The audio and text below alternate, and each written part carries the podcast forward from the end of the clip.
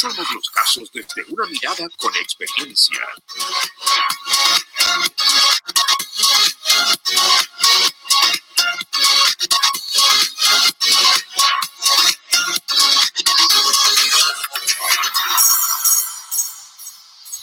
Lo invitamos a disfrutar nuestro programa Top Policial. ¿Qué tal, queridos amigos? Muy buenas noches. Soy Carlos Collao, soy comisario en retiro de la Policía de Investigaciones y hoy día los queremos invitar a un programa muy especial. Hoy día queremos abordar una vez más la problemática de la educación sexual integral en nuestro país y cómo se está abordando paso a paso y lo más probable es que usted no sepa lo que está ocurriendo en una situación como esta tan importante.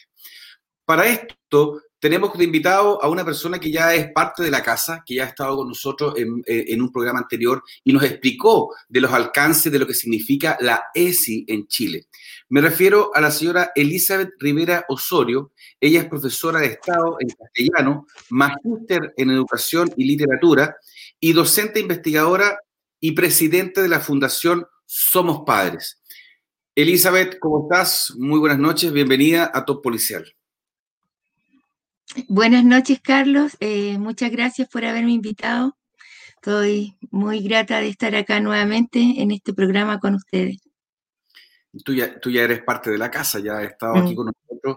La verdad que te agradezco mucho. La gente eh, te ha, agradecido, te ha agradecido demasiado también el trabajo que tú has hecho y también con otras personas que también han estado aquí con nosotros para poder abordar y saber qué es lo que ocurre con esta famosa y nunca bien ponderada ESI, que, que en realidad hemos logrado entender que en los lugares donde se ha eh, habilitado este sistema, obviamente ha causado sus problemas.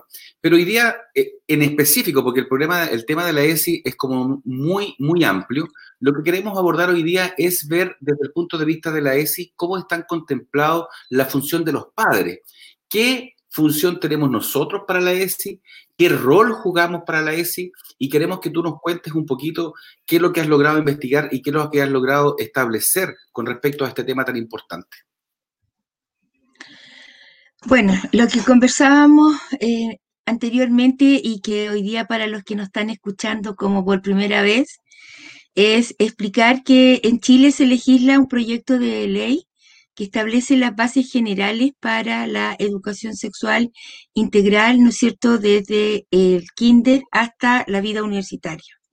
Y ese eh, modelo educativo se llama educación sexual integral y que ahora el proyecto lo renombró como educación eh, sexual en afectividad y género.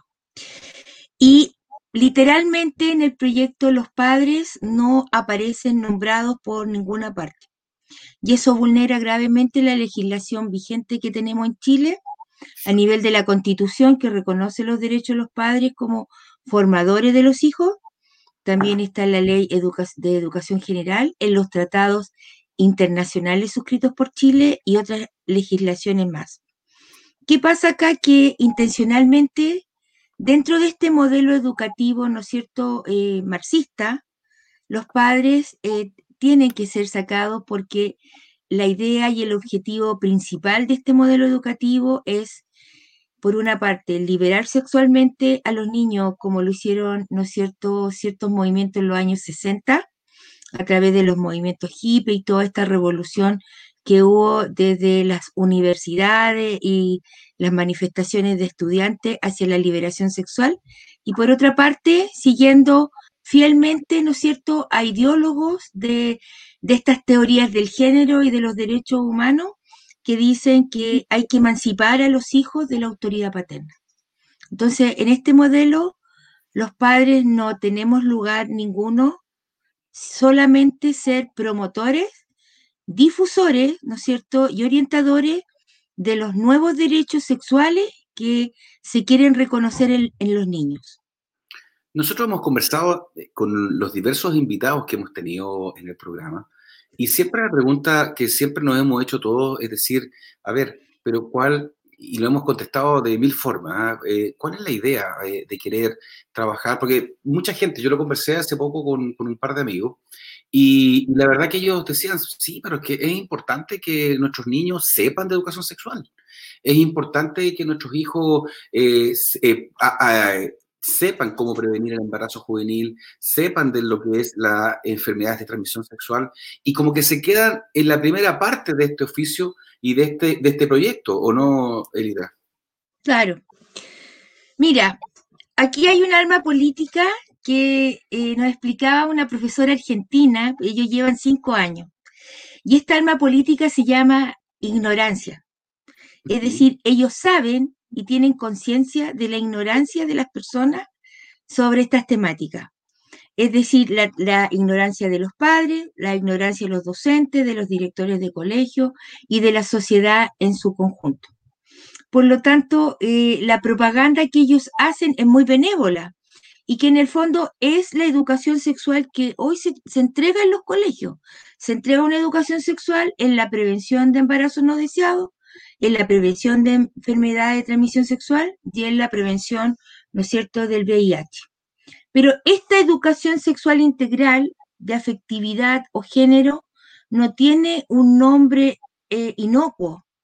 Es decir, transforma esta educación sexual tomando otras dimensiones del ser humano, ¿no es cierto?, para eh, elaborar, ¿no es cierto?, una redefinición de todo lo que nosotros entendemos por familia, lo que entendemos por matrimonio, lo que entendemos por ser niño, por ser niña, por ser padre, el rol que tienen los colegios en la educación formal de los niños. Por lo tanto, no se queda en, ese, eh, en ese nivel de solamente ser prevención, por el contrario, las fieles defensoras, la diputada, ¿no es cierto?, Camila Roja y todos los, diputados, ¿no es cierto?, que apoyan este proyecto y, e invitados que ellos llevan a las comisiones señalan que tienen que trascender más allá de la mera biología para llevar la sexualidad a otros conceptos, ¿no es cierto?, que son los que nosotros eh, nos oponemos porque son teorías y dogmas sin ninguna base científica. Eso, mira, yo en ese punto te quería, te quería decir, yo hace muy poco tiempo escuché y vi un video de la defensora de la niñez, muy grato, muy grato, ella, eh, eh, muy alejado del, concepto que yo tengo de ella, que cuando ella habla, muy dura, ¿no es cierto?, eh, muy directa, muy fuerte, hizo un video muy bonito, un video promocional muy bonito, donde ella habla muy cándidamente, con, se dirige a los niños, a los niños y niñas y adolescentes, que lo repite muchas veces en su video, eh, pero ella, ella justamente dice eso, y eso, eso que te quería preguntar a ti como, como una estudiosa del tema de la ESI, porque ella se refiere y parte diciendo eh, que la ESI está basado y fundado en estudios eh, médicos o científicos, no, no, dice médicos, dice científicos, que avalan la implementación de la ESI. ¿Eso es así? ¿En qué, ¿A qué se refiere ella? ¿Sabes tú a qué se refiere? Bueno, la educación sexual integral, eh, como, eh, como lo señala el mismo proyecto de ley, y que a nivel mundial en los países donde se ha implementado tiene dos enfoques. Uno que es el enfoque de género y el otro que es el enfoque de los derechos humanos. Y el enfoque del género está tomado, ¿no es cierto?, del feminismo llamemos todas sus vertientes, pero principalmente el radical marxista, los teóricos del género propiamente tal, ¿no es cierto? Y del eh, concepto, ¿no es cierto?, del marxismo y neomarxismo. ¿A qué me refiero con esto? De que lo que pretende educación sexual integral es una reingeniería social. Por lo tanto, eh, centra eh, eh, muchos de sus principios educativos en dogmas, vamos a llamar dogma, algunas personas me dicen, pero dogma es un concepto religioso. Sí, porque esto es una nueva religión en el fondo. O sea, es una nueva religión en términos que ellos plantean, ¿no es cierto?, la mayoría de ellos que son ateos, ¿no es cierto?, materialistas, nihilistas y que creen en estos conceptos de la dialéctica marxista del opresor oprimido, ¿no es cierto? Eh, centran estos dogmas en, por ejemplo, conceptos tales como que el género, este, ese es uno de esos dogmas que no tiene base científica, ¿no es cierto? Es que el género es una construcción cultural. Es decir, el ser humano y sobre todo el ser hombre o mujer es una construcción cultural. O sea, tú eres hombre porque a ti te vistieron de hombre, te pusieron nombre de hombre y jugaste desde niño con juguetes de hombre. Yo soy mujer porque de niña me, pusieron un nombre de mujer, me vistieron con ropa de mujer y jugué con eh, juguetes de niña. Pero si me hubiesen dado a elegir otras cosas, a lo mejor eh, yo hubiese sido otra cosa. O sea, este dogma elimina, ¿no es cierto?, la base biológica del ser humano, sus cromosomas, el ADN todo lo que tiene que ver con eh, el ser hombre o mujer a partir de nuestra genitalidad y nuestra biología. Ellos sostienen que el ser, que el ser humano, ¿no es cierto?, e, es un es género en el fondo que ellos pueden, en cierta manera, decidir lo que quieran ser, si quieren ser hombre o mujer. Entonces, si estamos hablando de base científica, ninguna, porque aquí la medicina desmiente ¿no es cierto? Los especialistas, pediatras, endocrinólogos y estudiosos, ¿no es cierto?, dentro de la comunidad internacional de medicina, desmienten estos conceptos. Hay un importante estudio de New Atlantis, ¿no es cierto?, que las personas podrían buscar, donde hay más de 500 estudios que desmienten estos conceptos. O sea, el ser humano no es un género, el ser humano es ser hombre o mujer, independiente que su orientación, ¿no es cierto?, sexual sea otra. Ese es mm. un concepto, un dogma que no tiene base científica. La otra, el otro dogma, ¿no es cierto?, que es sumamente grave y por lo cual nosotros nos oponemos tajantemente a este, a este proyecto de ley, a este modelo, ¿no es cierto?, es el tema que tiene que ver con las teorías de Alfred Kinsey. Alfred Kinsey era un biólogo, ¿no es cierto?, que hizo eh, un experimento muy brutal ¿no es cierto?, donde se abusó de más de 372 niños para él demostrar una teoría que después fue desmentida, ¿no es cierto?, que era que el niño tenía una vida sexual antes de nacer y que tenía una capacidad orgásmica igual que un adulto, ¿no es cierto?, y que podía tener una vida sexual igual que un adulto. Y eso es lo que nos parece más grave, porque en los planes y programas de educación sexual que se han hecho para Europa, como los estándares europeos de educación sexual y un solo currículum para Latinoamérica, señalan que de los 0 a los 4 años, el goce, el placer, ¿no es cierto?, la masturbación, ¿no es cierto?, el explorar el cuerpo. Y por otra parte está el tema de identidad de género, que el niño tiene derecho a como explorar su identidad de género, si es hombre o mujer. Entonces, si unimos las dos cosas, ¿por qué no quieren a los padres acá? Porque obviamente los padres no van a tener eh, derechos sobre los hijos. Y la gente tiene que entender que esto no es ciencia ficción y que hay personas que piensan que esto no va a pasar en Chile porque tienen, ellos tienen clara conciencia que nosotros estamos adormecidos bajo todavía la influencia de una Matrix que nos dice que tenemos que pensar y sentir. Pero nosotros tenemos que salir de esta Matrix porque esto sí va a llegar a las aulas si estos proyectos se aprueban. Sí, hay, hay un tema con respecto a lo que tú señalas. Yo me acuerdo haber leído por ahí, haber visto una, una situación que se llama la paradoja noruega. No sé si la conoce. De la, a ver, recuérdame, porque la leí, pero no. Es, básico, es muy básico. Lo que pasa es que en Noruega este tipo de situaciones de que los niños son niños porque nacieron niños y porque los vistieron así, se estudió hace mucho rato. Y se hizo una paradoja básicamente orientada a los trabajos que son más elegidos por mujeres y son más elegidos por hombres.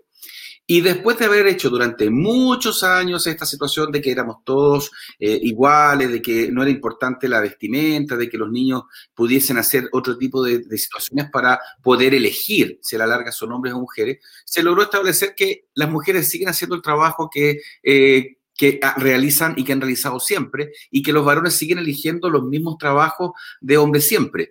Obviamente que hay uno que otros que trabajan en, situaciones de, que son eh, trabajo o oficios más ligados a la parte masculina y siguieron igual, nada cambió.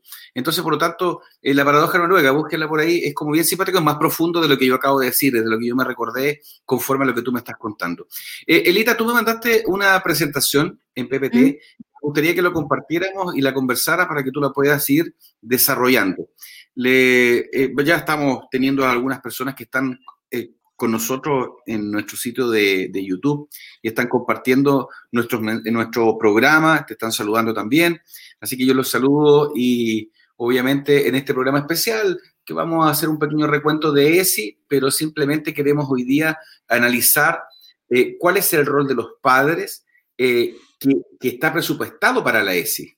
Que eso es como, es como interesante porque a la larga, eh, según la experiencia en Alemania incluso, pasaron no pocos padres, pasaron incluso hasta detenidos por no someter a sus hijos a esta ley eh, que tiene que ver con la educación sexual integral, por no estar de acuerdo de que, se, que, de que a los niños se les adelante demasiado en el tiempo una situación que tiene que ver con eh, la educación sexual. Porque, insisto, y es lo que lo, decíamos al comienzo del programa, suena muy bonito al comienzo, eh, es interesante y, eso, y en eso yo creo que todos estamos de acuerdo, de que nuestros hijos aprendan a cuidarse, que nuestros hijos entiendan de lo que significa el embarazo juvenil y entiendan y prevengan también las enfermedades de transmisión sexual, pero todo su tiempo. Aparentemente en la implementación de la ESI se comienza muy, eh, muy a temprana edad y ahí está el problema. Elita, explícanos por favor. Ya, eh, bueno, en este momento nosotros tenemos en Chile eh, temas relacionados con la infancia, la educación y la legislación. Y tenemos dentro de em, estos proyectos de ley, si se aprueban, ¿no es cierto?, se redefine todo lo que nosotros entendemos como infancia y como niño. Y por otra parte, afectan eh, a la educación porque se convierten en un modelo totalitario, es decir, ninguno de nosotros va a poder discrepar a estos dogmas o creencias o doctrinas científicas que quieren imponer de estas ideologías, ¿no es cierto?, ateas, marxistas, nihilistas, del género y otras, ¿ya? Dentro de la legislación que tenemos está el proyecto de ley que establece un sistema de garantía de los derechos de la niñez. Y quiero que acá, eh, ayer yo estuve escuchando eh, un video de Marcela Aranda y Ingrid Bond, y claro, o sea que hay que aclarar el tema que eh, aquí hay un juego de palabras en este título porque no está hablando, ¿no es cierto?, un sistema de garantía de protección a los niños. Y eso que le quede claro a las personas. Aquí no está pretendiéndose, ¿no es cierto?, garantizar la protección de los niños. Acá se está creando un sistema de garantía de los derechos de los niños. Y el mm. proyecto reconoce por lo menos siete derechos nuevos. Y estos derechos nuevos serían los derechos sexuales reproductivos, los derechos de identidad de género, a educación sexual integral, ¿no es cierto? A la confidencialidad de los exámenes médicos. Y eso es sumamente complejo cuando se aprueba esto, porque los niños podrían ir a los servicios de salud, bueno, y en parte ya en Chile eso ya existe en algunos lugares, y hacerse sus propios, sus propios exámenes sin consentimiento de sus padres o recibir información sin consentimiento de sus padres. ¿Ya? Entonces, esto, este sistema de garantía, ¿no es cierto?, es una ley marco que crea instituciones, redefine todo lo que entendemos por infancia, ¿no es cierto? Y va dentro de este proyecto, se reconoce, ¿no es cierto?, a educación sexual, de afectividad y género como un derecho del niño. Y eso es sumamente complicado porque significa que es irrenunciable. Elizabeth, tú me dices cuando vamos avanzando con las láminas, tú me dices, yo dejo esa ahí, tú me dices. Entonces ahí tenemos que eh, eh, este, este educación sexual no sería, es como que matemática fuera un derecho del niño, ciencias naturales fuera un derecho del niño. Uno dice, pero ¿cómo? O sea, si no, eso no es un derecho. Bueno, esta educación sexual sería un derecho del niño. Es decir, él tendría que necesariamente recibir este tipo de educación que vamos a analizar, ¿no es cierto?, en qué consiste y cuáles son algunos de sus contenidos. Ya, sigamos. Bueno, el sistema de garantía de la niñez, ¿no es cierto?, es un cambio de paradigma de lo que nosotros entendemos por niños o por infancia. Nosotros entendemos a los niños dentro de nuestra sociedad y por eso somos tan aprensivos con ellos como sujetos de protección.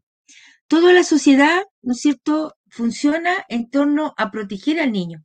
Y los primeros protectores de un niño son sus padres, o sea, son los primeros que deben darle protección y cuidado.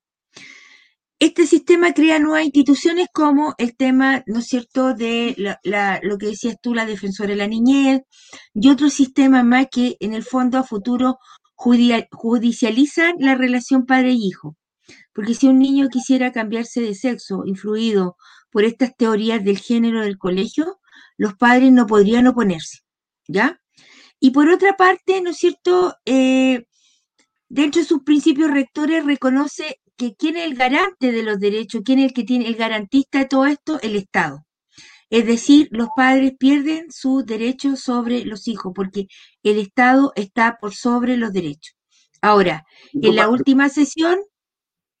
Disculpa, Lita, aquí interesante, interesante y yo creo que me, parece que me antepuso a tu comentario, porque en ese, en ese tema, primero, dos detalles interesantes.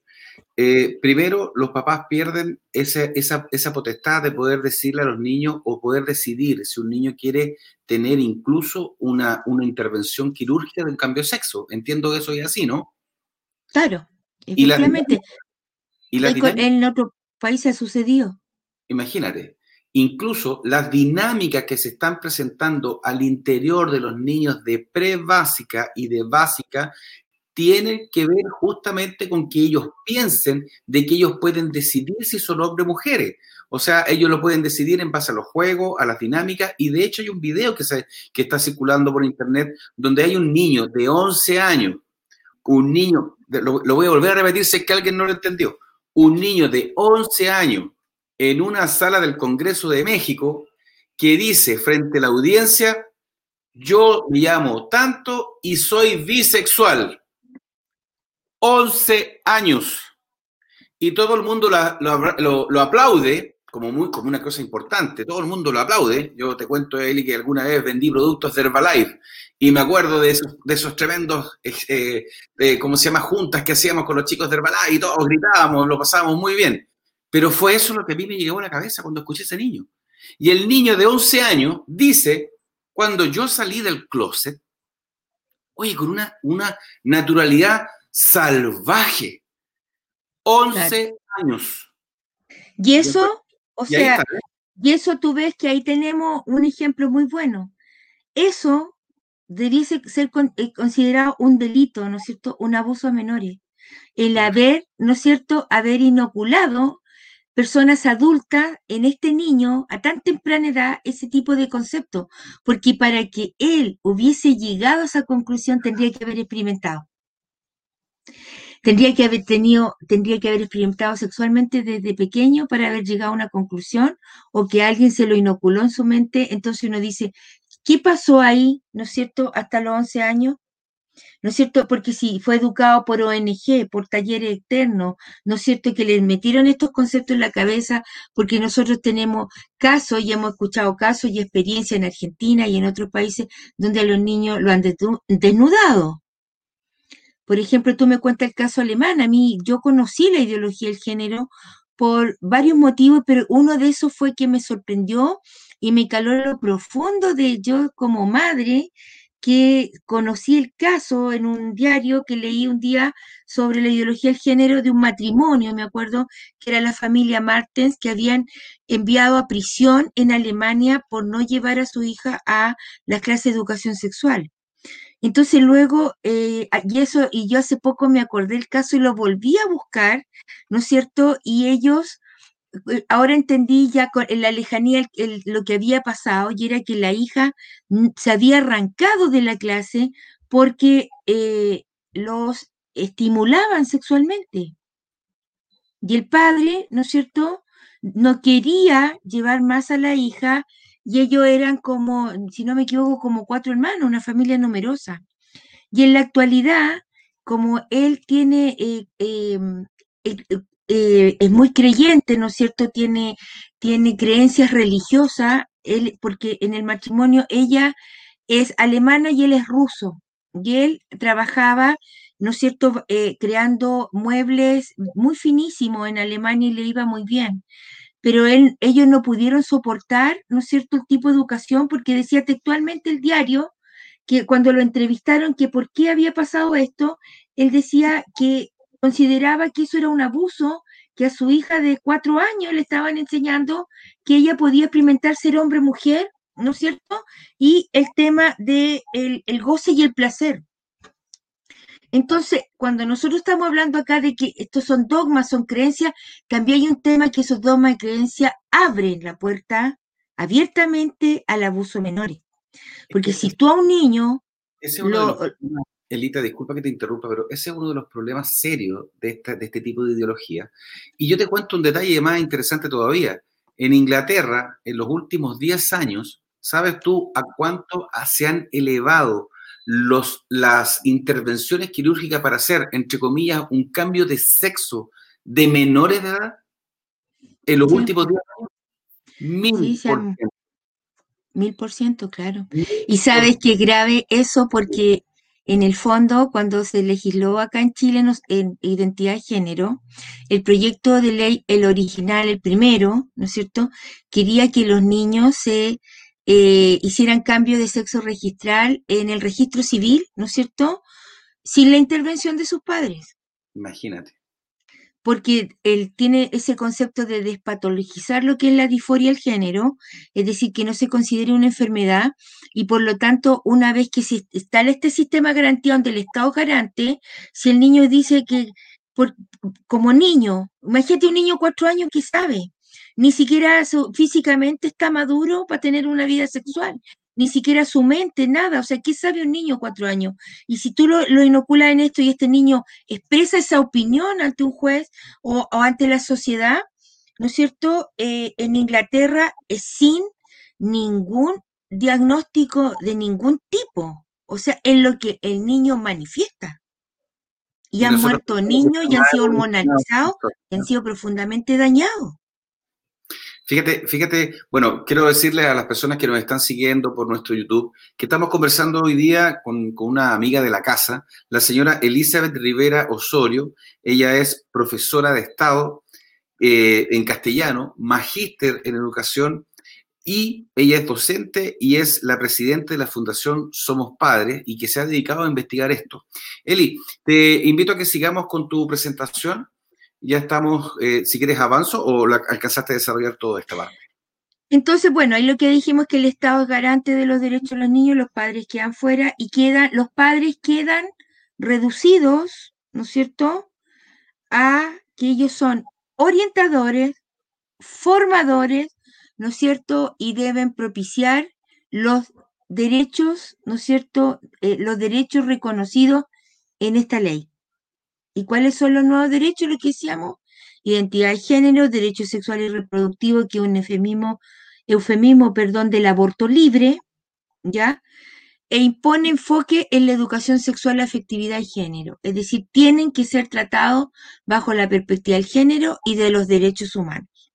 Oye, yo te cuento, yo te cuento que tuve una experiencia muy corta con la, con la señorita defensora de la niñez en un programa, en un enlace que me hicieron en televisión para justamente con el caso de Ámbar, con el lamentable caso de Ámbar. Y eh, tuve una pequeña, ni siquiera pude conversar con ella, porque la verdad que ella, para mí, fue, parece que tenía muy poco tiempo. Ella, porque llegó, eh, la entrevistaron, yo estando en pantalla junto a otros funcionarios de la, ex funcionarios de la Policía de Investigaciones, y la señorita se sentó, eh, dijo un par de cosas muy rápido, muy, muy seca como es ella, y después no aceptó ninguna pregunta ni nada, sobre todo cuando hablaba el tema de, el tema de género. E, este es un tema tabú, ¿ah? disculpa, pero cualquiera que diga que no está en favor de una ideología de género, cualquiera que diga eh, yo no estoy de acuerdo con esto, eh, oye, las penas del infierno, ¿ah? porque tú eh, prácticamente te conviertes en un homofóbico, prácticamente te conviertes en un abusador de mujeres, prácticamente, oye, te dicen de todo y te descontextualizan. Eh, por un rato, eh, en mi Twitter, eh, me dijeron de todo. Yo, la verdad, la verdad es que me sentí tan, tan presionado. Y eso, que, y eso que nosotros estamos mirando así todavía suavemente, esta dictadura del género. Pero piensa tú que también hay otra ley que se está se está gestando que es una modificación a la ley Samudio. Está la ley antidiscriminación, antidiscurso del odio, antiviolencia del género, y, una vez que se aprueben, tú sabes que va a ser convertido en delito la homofobia, la transfobia y toda la fobia. Y, tú no y, ese, y esa ley va a afectar a los colegios, va a afectar a las editoriales, va a, a los medios de comunicación masivos, a la medicina. Porque se tiene que eliminar de la sociedad todo, literatura, concepto, programa, todo lo que signifique que diga, ¿no es cierto?, que la homosexualidad o la transexualidad, ¿no es cierto?, es, eh, eh, no es normal, o que la violencia del género no existe, o que el matrimonio es entre un hombre y una mujer, o, por ejemplo, que que no sé, que si un extranjero, inmigrante, asesinó a una persona, tú, ¿no es cierto?, diga, hay que denunciarlo porque eso es xenofobia. Hay mucho, en, en, Europa hay muchas violaciones de inmigrantes a niñas y no se denuncian porque nadie la investiga. Vamos, querida Elita, entonces, vamos con los enfoques. El enfoque... entonces decíamos lo que, lo que tú me estás diciendo con respecto a esta dictadura que te pasó a ti, ¿no es cierto? Tiene eh, parte de esto, o sea que eh, estas visiones, estas políticas públicas de educación y que va directamente relacionada con la salud, ¿ya? Ambas, ambas cosas se relacionan íntimamente en esta, esta nueva educación. Tiene dos enfoques, que es la del género y los derechos humanos, lo que dijimos y que la del enfoque de género redefine todo lo que entendemos por ser humano, por hombre, mujer, familia, niño, niña, dignidad humana, el derecho a la vida ya no existe en el sentido de lo que nosotros entendíamos del derecho a la vida a los no nacidos, porque en ese caso el niño es considerado niño desde el momento de nacer. Por otra parte, redefine el rol de la educación formal, ya que se transforma, eh, el, los teóricos eh, eh, del género, el progresismo, la izquierda y, y, y, todos los que pretenden esta reingeniería social, ¿no es cierto?, de esta integración al, al, al, globalismo, entienden que la educación tiene un gran poder transformador, por lo tanto los colegios tienen que ser plataformas políticas de todos estos derechos que se quieren imponer. ¿No es cierto? Y, y, todos estos elementos se confunden en cuál es el rol del Estado, el rol de los padres y la formación de los futuros ciudadanos chilenos. O sea, hay, aquí hay una reingeniería, es un empezar de nuevo, hay como un reseteo de la humanidad por empezar de nuevo y redefinir todo lo que nosotros somos en el fondo. Esa es la idea. Mira, mira, eh, yo quiero, quiero ahora hacer un pequeño alto en tu presentación, Elita. Quiero saludar a las personas que nos están mirando en este momento en vivo en nuestro chat de, YouTube. Está María Inés, don Juan Hermenildo,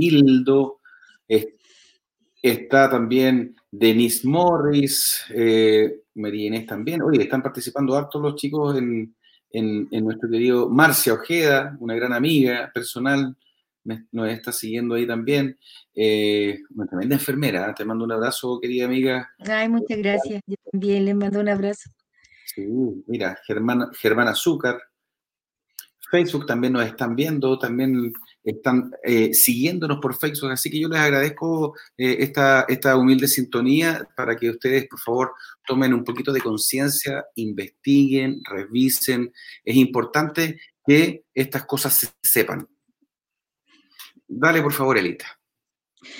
Bueno, entonces en este caso tenemos que eh, dentro de lo que hicimos del proyecto de Sistema de Garantía de la Niñez está esto de incorporar en la educación una sexualidad y afectividad, ¿no es cierto? Eh, me refiero a este tipo de educación, ¿ya? Para todos los establecimientos educacionales del país eh, reconocidos por el Estado, desde la educación parvularia hasta la educación superior, es decir, tomar el control, ¿no es cierto?, del ser humano desde el momento, incluso buscan desde el nacer, porque están proponiendo las salacunas universales, ¿no es cierto? Pero como no existen, entonces están hablando desde el kinder hasta la vida universitaria.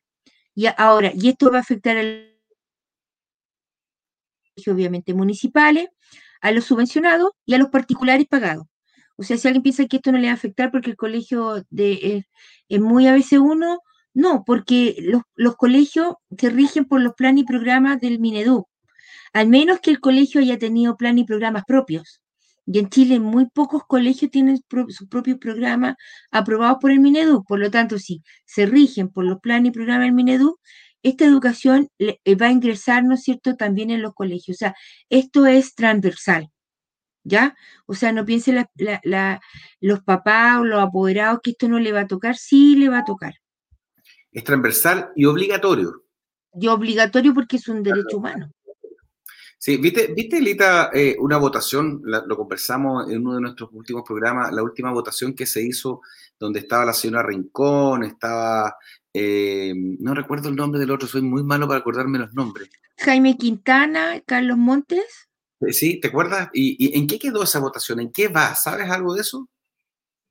Bueno, la, la, en la última, una de las últimas sesiones que yo vi y que es lo que se ha estado promoviendo y informando entre los grupos es que los papás quedaron en el último lugar del escalafón de los principios y, delante de los derechos de los niños. O sea, están todos los demás y son como siete que están sobre ellos. Entonces, aquí estamos hablando abiertamente que ya, ya no podemos decir que eh, la gente que no cree en, esta, en, lo, en lo que nosotros exponemos, que dice, no, lo que pasa es que ustedes, si eso no va a pasar nunca en Chile. ¿Entiendes? Eso, eso no va a pasar en Chile. Lo mismo dijeron los argentinos, lo mismo dijeron los brasileros, lo mismo dijeron en Canadá, lo mismo dijeron en el Reino Unido. Yo recuerdo que cuando entró, yo, hace cinco años atrás, me acuerdo, buscaba yo información en el mundo y decía, bueno, ¿y esto qué, qué pasa en el mundo? Me acuerdo que justamente en, en un pueblo de estos de típico ingleses, ¿no es cierto?, así en el campo, entró esta educación y la mamá se opuso porque no le gustó, y le dijeron que era por un tema de antidiscriminación. ¿No es cierto? Que era solamente por la inclusión y que tenían que... Y ahora es una dictadura. O mm. sea, incluso están con los temas que a lo mejor ni siquiera pueden hacer homeschooling. Entonces, eh, lo mismo pasa en Alemania. ¿Me entiendes? O sea, ahora ningún papá se puede oponer a esto porque van presos. En Canadá eh, los testimonios que hemos escuchado de Pablo Muñoz. Y hace poco yo tuve la oportunidad de conocer a una profesora argentina que entrevistamos con una amiga y grabamos un video para difundirlo acá en Chile. Y decía, ustedes están en la misma situación que nosotros hace cinco años atrás. Nosotros decíamos, no, esto no va a llegar a Chile. Y los parlamentarios decían, no, o, sea, ustedes están hablando de la masturbación, eso, eso no va a ocurrir acá, ustedes son mal pensados. Lo que pasa es que ustedes son muy talibanes, no, no tienen, no son felices, ¿no es cierto? Ustedes no, parece que no han tenido nunca una vida íntima, no han tenido nada. Entonces, decía, lo mismo escuchábamos nosotros en Argentina y ahora estamos con el tema que las clínicas, lo que tú, tú mismo me comentabas la anterior, las clínicas de hormonización. Para niños. Para niños. Hay clínicas específicas para hormonizar a niños menores de edad que han decidido tener un sexo diferente. A niños. ¿Lo tendrán tan claro esos cabros? No. Lo tendrán tan claro como para decir, y, los papás eh, eh, no pueden decir nada, no se pueden oponer porque el Estado es garante de esos niños y en esta orden de prelación, usted, papá, quedó al final. Allá, yo digo, otra cosa, pero lo voy a hacer así. Donde está la cola del perro, allá está usted, papá, en esta situación. Yo digo otra cosa, pero no lo voy a decir hoy día. Allá está usted, papá, en, esa, en esa decisión que tomó su retoño tan pequeño que usted lo querió con tanto amor y cariño. Se lo, se lo mandaron distinto, porque además, como bien decimos hasta hoy día, esto va a ser obligatorio transversal y obligatorio. ¿O no, Elita? Así es. Entonces, tú dices, ¿qué pasó? Pasó que tuvo esta educación cinco años. Eso es lo que pasó. O sea, toda esta educación cinco años, los padres no podrían discrepar y a lo mejor los padres ni siquiera estaban enterados. Porque lo, lo piensa tú que los papás, eh, piensa tú en la sociedad nuestra. Nosotros nos levantamos a las 6 de la mañana, nos duchamos, tomamos desayuno, tomamos nuestras cosas, dejamos al hijo en el colegio, volvemos en la tarde, conversamos un rato, vemos si hay tareas, ¿no es cierto? Hacemos las cosas, tenemos que las mujeres, ¿no es cierto? Cuando no tenemos nada, tenemos que lavar, tenemos que tener el, dejar el almuerzo para el otro día listo, ver que nada falte, ver tu trabajo, todo. Entonces nosotros muchas veces perdemos la visión de en qué están nuestros hijos. Porque nosotros, hoy día yo escuchaba o leía más bien un artículo que escribió un profesor sobre el tema y decía que los padres eh, han buscado han buscado siempre el, bienestar material y ese es signo de amor para nosotros, o sea, nosotros nos sacamos la mugre y trabajamos por darle a nuestros hijos todo lo que necesitan y que nada les falte y que nuestra casa, ¿no es cierto?, siempre tenga lo necesario y que seamos felices y que pero en eso no nos preocupamos a lo mejor de qué es lo que estaba pasando en el colegio. Porque acá hay otro tema que también hay que aclarar, que yo insisto, o sea, no son los profesores muchas veces los que entregan esta educación, lo que decía Viviana, la profesora argentina, porque la generación de ella, que parecía la generación mía, ¿no es cierto? Nosotros no estamos preparados para la educación sexual en un colegio. Yo no sabría qué hablar. Tiene que ser gente especialista, la orientadora, la psicóloga del colegio, ¿no es cierto? Pero acá entran talleres externos de gente que nadie conoce. No, y yo he escuchado que vienen, nosotros lo hemos escuchado acá, lo han dicho, que son gente a las que están dando incluso hoy día una capacitación de ese y son gente que son del movimiento homosexual en Chile y que están haciendo estas capacitaciones al resto y que muchos de ellos ni siquiera son profesionales. Eso es lo que han dicho los mismos profesores, lo han dicho en este mismo canal. No, no son profesores y también está el otro tema que ellos van a hablar de los derechos sexuales y reproductivos, la liberación sexual y el tema de, en el caso de la feminista, el aborto libre. O sea, acordemos, recordemos que el proyecto de educación sexual integral no nace en Chile.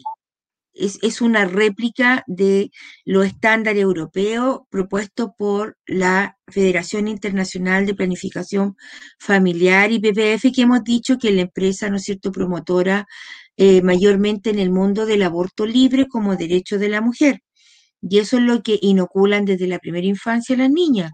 El, miedo a la maternidad, la inseguridad de ser padre, porque en estos conceptos de IPPF existen conceptos eugenésicos, es decir, conceptos de que hay razas inferiores, que los pobres no debieran nacer.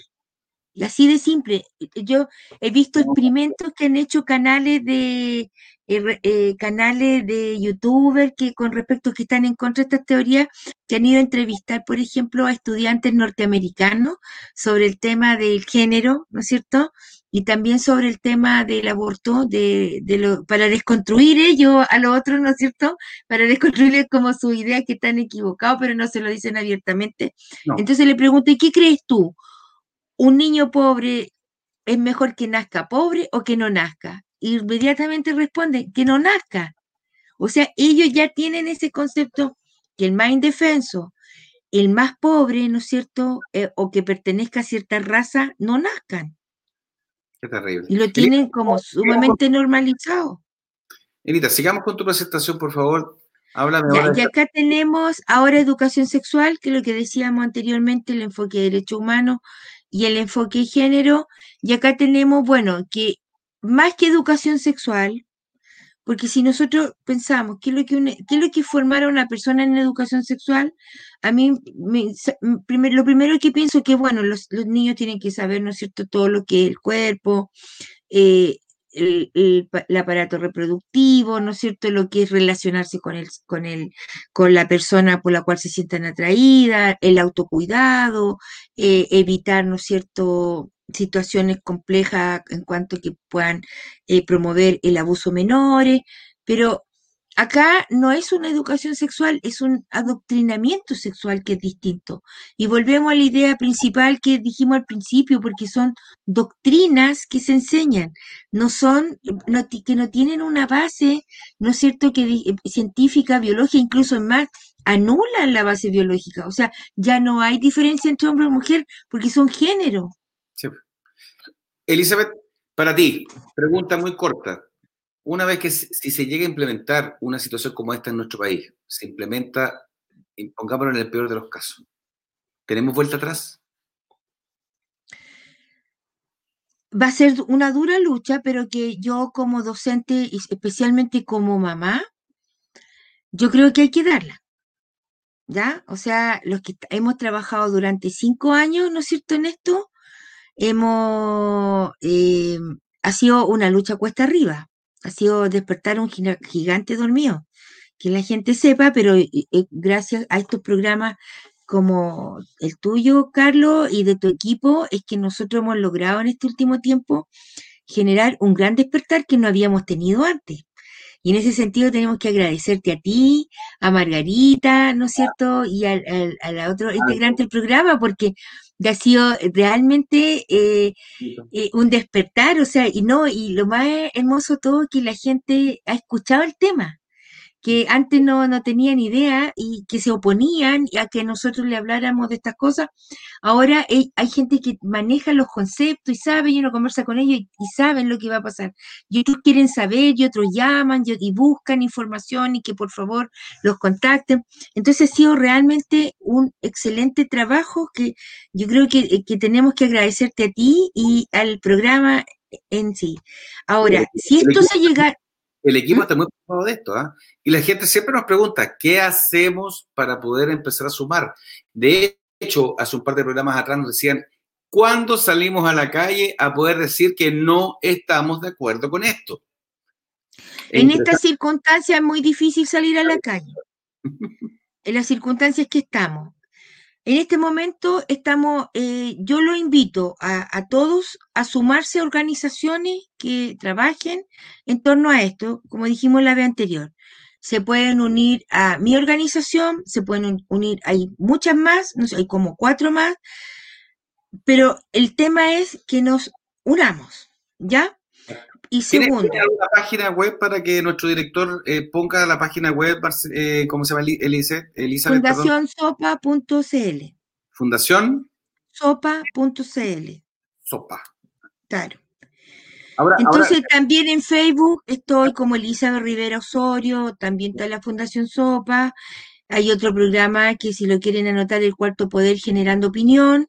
¿No es cierto? Que un programa radial que nosotros tenemos, o más que radial, es un programa en vivo que transmitimos eh, eh, algún día de la semana con, eh, con información de esto.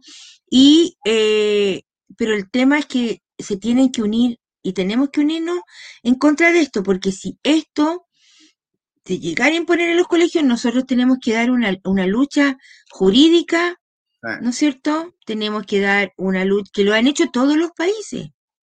O sea, ningún país se ha quedado sentado como nosotros. ¿Me entiendes? O sea, ninguno. En Perú eran dos millones papás en la calle, en Ecuador, ¿no es cierto? En Uruguay, en todos los países. Entonces, si esto pasa, tenemos que unirnos, dar la, la, pelea jurídica, tenemos que salir a marchar, tenemos que salir a protestar, tenemos que hacer todo lo que tengamos que hacer. Elita, disculpa, estaba preguntando a mi director si estaba muteado, si no me escuchaba.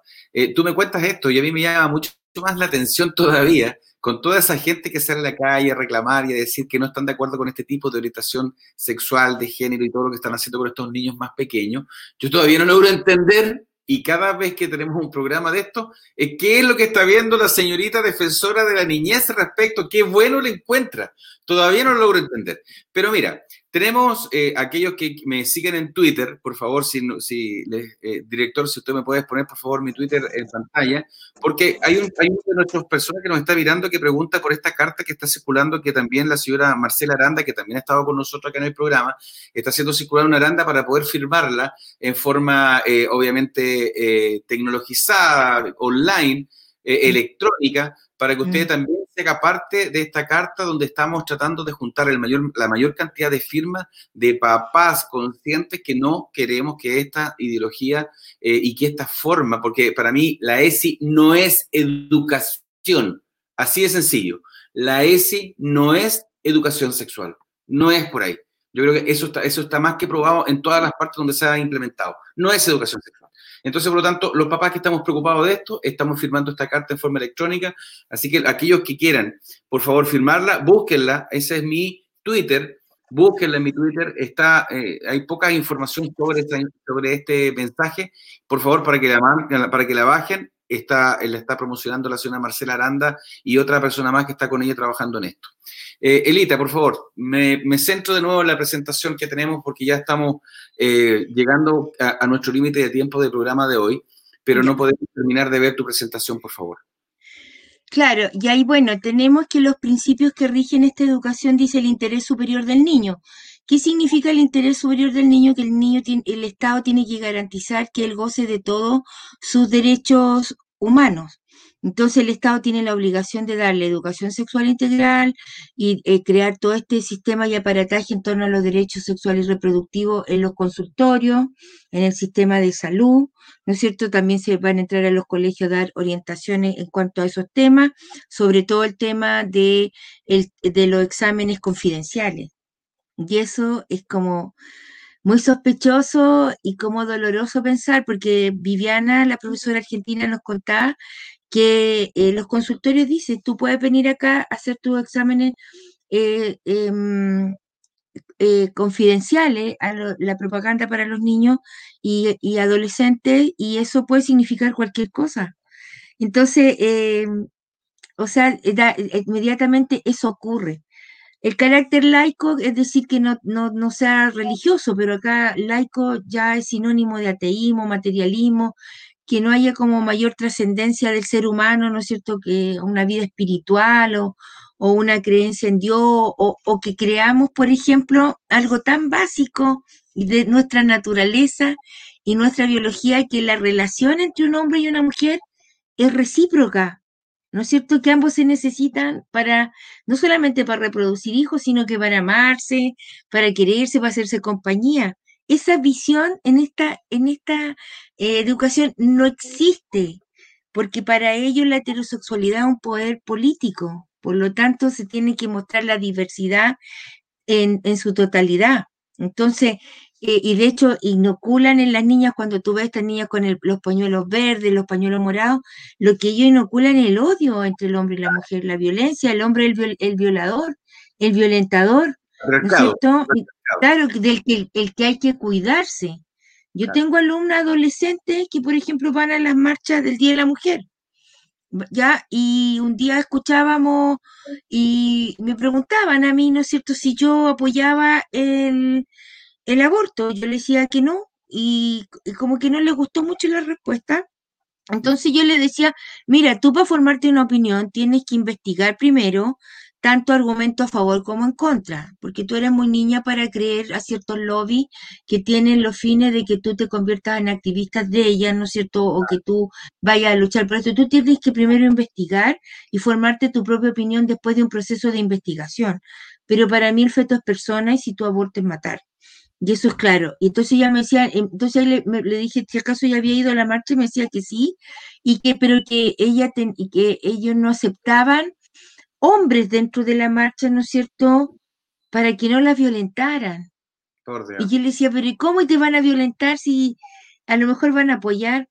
No, porque nosotros necesitamos nuestro espacio y ir con otra mujer, ¿no es cierto? Y, y hablan de unos conceptos así como sumamente inoculados, no sabemos de dónde, ¿ya? Que se, nota que un adulto se lo enseñó, ¿no es cierto? Y que decía, para que, para que, no, para que nosotros no seamos violentadas. O sea, estamos hablando de una niñita de 13 años. O sea, él ya, ya tiene el concepto de que la relación entre un hombre y una mujer es de violencia.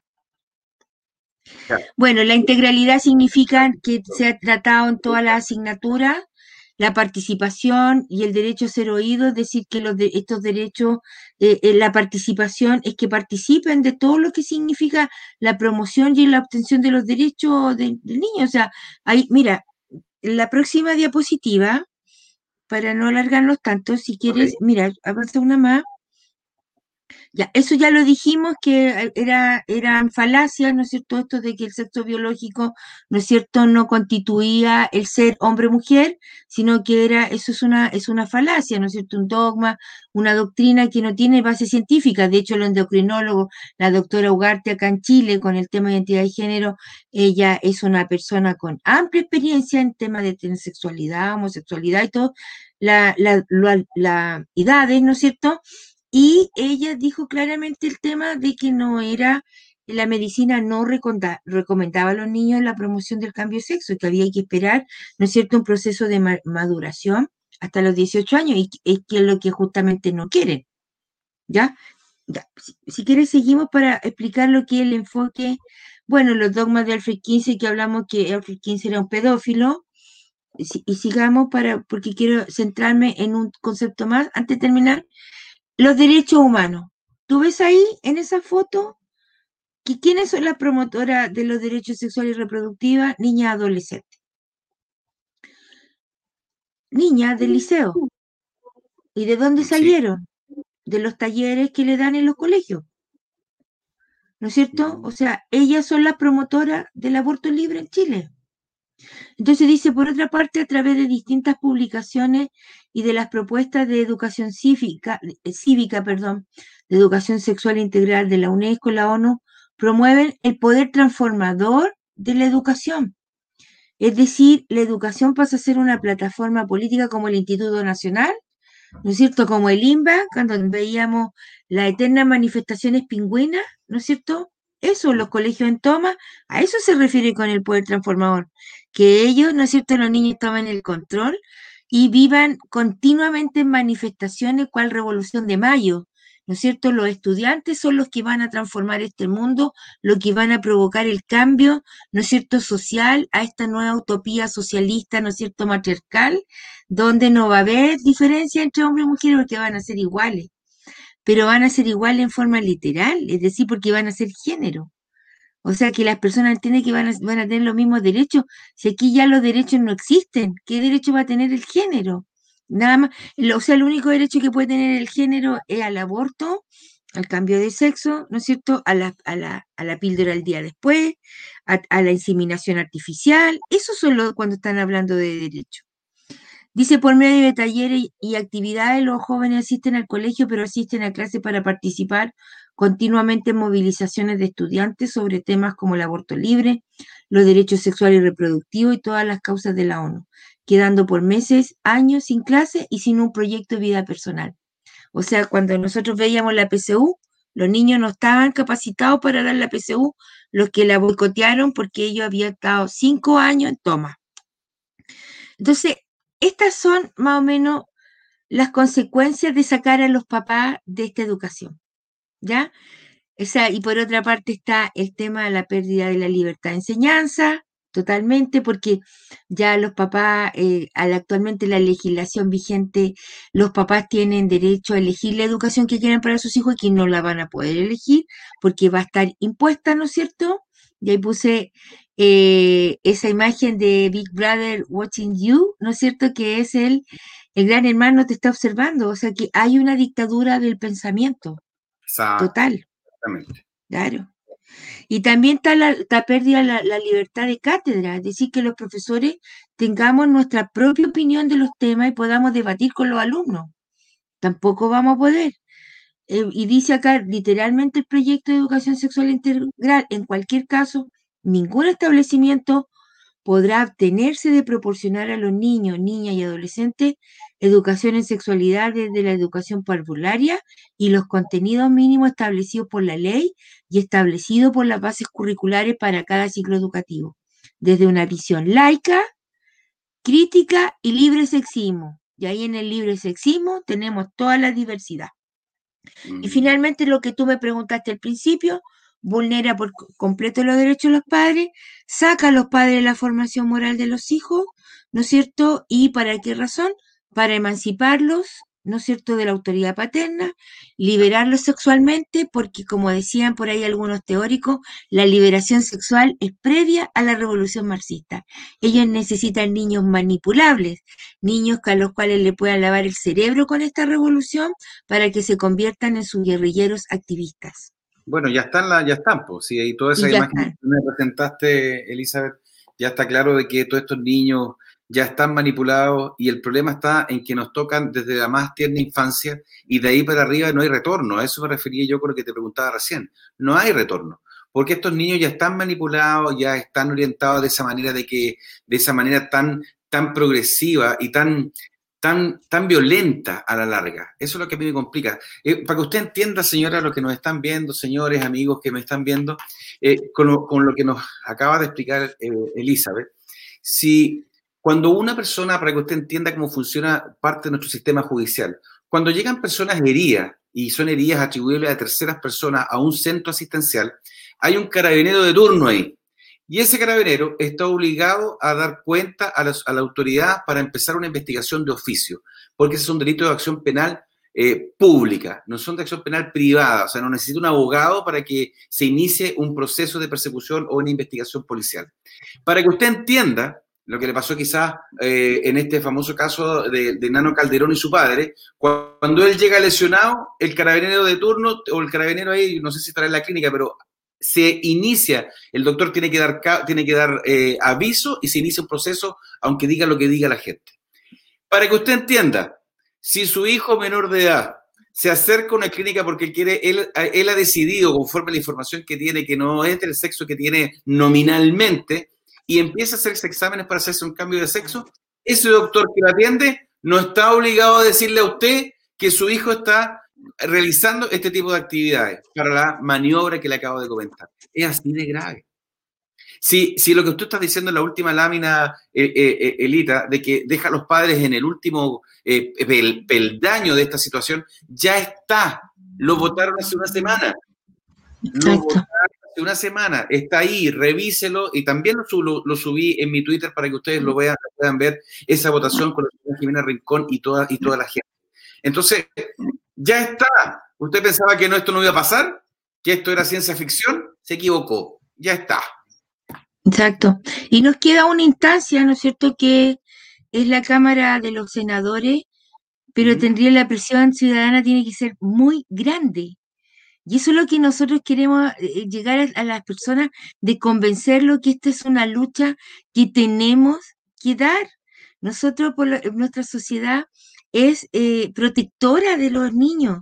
Nosotros, yo he trabajado 25 años en, educación y he visto cómo los colegios se esmeran, ¿no es cierto?, por, por su alumno y aún en las circunstancias más, más paupérrimas, ¿no es cierto?, profesores y todo el mundo, y ahora más aún con eh, todas estas reformas que han habido de inclusiva, existe un ambiente siempre de preocupación donde el niño en el centro. Entonces a mí me llama la atención que, que haya gente que eh, todavía no entienda que esto es sumamente importante, o sea, es obligación nuestra defender al más indefenso de la sociedad y de entre ellos están los niños. Y nosotros tenemos que dar esa lucha por ellos porque ellos no pueden solos. Por lo tanto, nosotros tenemos que en este momento revertir esto, ahora ya, porque de aquí, mire, yo creo que cuando pase la Cámara senadores le van a dar su urgencia y esto yo estoy segura que lo van a querer aprobar ante el plebiscito. Y así de simple. ¿Y por qué? Porque significa un cambio constitucional. Que el Estado se haga garante de los derechos de los niños es ya un cambio constitucional para tomar el control de la educación, que es lo que quieren. Y ya nos dimos cuenta que en este gobierno el tema no va a cambiar que la agenda globalista sigue y que no van a haber cambios y que al menos que nosotros tomemos ya eh, decisiones más drásticas con respecto a la defensa de los niños. Elizabeth, yo te agradezco en nombre del programa una vez más que hayas estado con nosotros, que hayas puesto toda esta información sobre la mesa, que se la dejes disponible a los padres que nos ven. Por favor, ustedes que están viendo nuestro programa, eh, recuerde, síganos por nuestro sitio de Facebook, síganos por nuestro canal de YouTube, Estamos también en Spotify. Como dice mi querido amigo Claudio, si usted no nos quiere ver, no hay problema, escúchenos. Están, cada uno de nuestros programas están en Spotify para que usted pueda también hacer otras cosas y no tenga que estar pegado en una pantalla como la está haciendo hoy día. Eh, eh Elisette, eh, tengo una amiga muy Elisette, siempre me eso. Elizabeth, yo te agradezco una vez más eh, presencia y la verdad que los padres de Chile, nuestros hijos, te lo van a agradecer y esperemos que cada día somos más los que demostremos que no estamos felices con la educación sexual integral. No sé si lo quieres decir algo más antes de terminar. Sí, por favor, eh, dos cositas. Una, que yo soy eh, material dispuesta a dar charlas, capacitaciones. Hemos estado toda la semana en esto, juntándonos con grupos de personas a través de Zoom, a través de algunas plataformas. Anoche estuvimos como hasta las 12 de la noche con eh, unos profesores de allá del sur y esto va creciendo. Esto es una bola que viene y va creciendo, va creciendo y no vamos a desistir. Por lo tanto, súmense eh, si necesitan charlas, eh, conversaciones, información, me buscan y ahí estaré dispuesta. Hay una carta circulando, como dijo Carlos, que también búsquenla. Si el canal la puede poner eh, en el como link, ¿no es cierto? Nos ayudaría mucho. Fírmenla porque queremos llegar a la comisión. Aunque la comisión no nos tome en cuenta, no importa. Nosotros la vamos a dejar como precedente que esto se aprobó, pero se aprobó sin el apoyo ciudadano. ¿Ya? Así que por una, pero necesitamos muchas firmas y vamos a dar una dura lucha y lo invito a todos unirse en esta causa tan importante para todos nosotros. Muchas gracias una vez más, querida Elizabeth, te lo agradezco de todo corazón. La carta está disponible en mi Twitter, eh, en del Twitter también de la señora Marcela Aranda, que está dando esta pelea. Así que muchas gracias por estar en sintonía. Comparta este programa. Recuerde que todo lo que escuchó, lo escuchó aquí en Top Policial TV. Nos vemos el próximo martes. Muchas gracias.